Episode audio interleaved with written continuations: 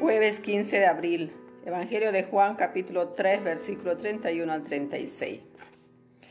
El que viene de lo alto está por encima de todos, pero el que viene de la tierra es de la tierra y habla de la tierra. El que viene del cielo está por encima de todos. De lo que ha visto y ha oído da testimonio y su testimonio nadie lo acepta. El que acepta su testimonio certifica que Dios es veraz, porque aquel a quien Dios envió habla las palabras de Dios porque Dios le ha concedido el Espíritu sin medida. El Padre ama al Hijo y todo lo ha puesto en su mano. El que cree en el Hijo posee la vida eterna. El que no cree al Hijo no verá la vida, sino que la ira de Dios permanece sobre él. Palabra del Señor. Gloria a ti, Señor Jesús. Buenos días, queridos hermanos. Hoy jueves 15 de, de abril, segunda semana de Pascua.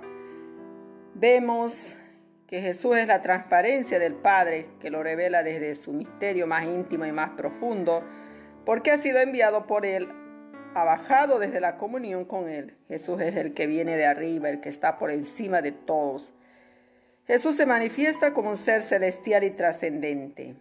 Estar por encima de todo equivale a altísimo, lo cual indica su deidad, porque tú eres el Señor, el altísimo sobre toda la tierra mucho más excelso sobre todos los dioses. Jesús opone el cielo a la tierra. Ser de la tierra significa temporalidad y caducidad. Sin embargo, Jesús es eterno, pertenece a la trascendencia y plenitud que caracteriza a Dios y a la vida del cielo. También tiene el conocimiento inmediato por experiencia de Dios Padre. Por eso el hombre terreno necesita acoger al Hijo de Dios, Jesús viene del cielo a hablar de lo que ha visto y oído. Él es testigo de las cosas celestiales. Es superior a Moisés y a otros profetas.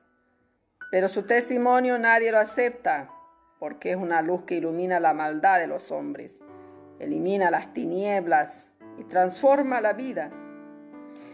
Él viene a mostrar la veracidad de Dios para aquel que lo acepta, porque ha sido enviado para hablar las palabras de Dios, tal como dice. La palabra que ustedes oyen no es mía, sino del Padre que me envió. Juan 14, 24. La palabra de Jesús es la revelación verdadera de Dios y de su voluntad salvífica.